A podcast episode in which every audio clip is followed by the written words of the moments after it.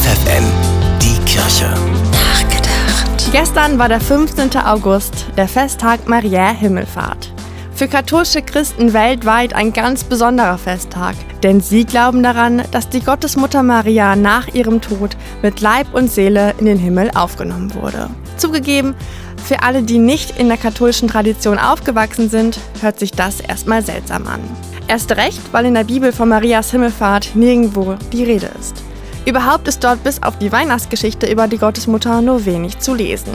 Und doch, im Alltag der Kirche ist Maria allgegenwärtig. Zu allen Zeiten wandten sich die Gläubigen an sie. Bis heute sind viele Christen davon überzeugt, dass ihre Sorgen bei der Gottesmutter gut aufgehoben sind. Dass Maria ihre Anliegen vor Gott trägt. Auch im Islam und im Judentum wird Maria verehrt.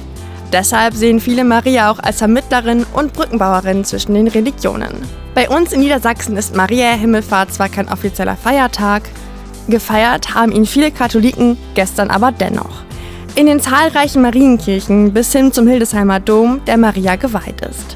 Aber auch im gesamten Bistum Hildesheim, deren Patronin Maria ist. Dabei spüren viele wohl das, was Papst Franziskus so ausgedrückt hat. Mit Maria wohnt eine von uns im Himmel. Tabea Kolbeck, FFN Kirchenredaktion.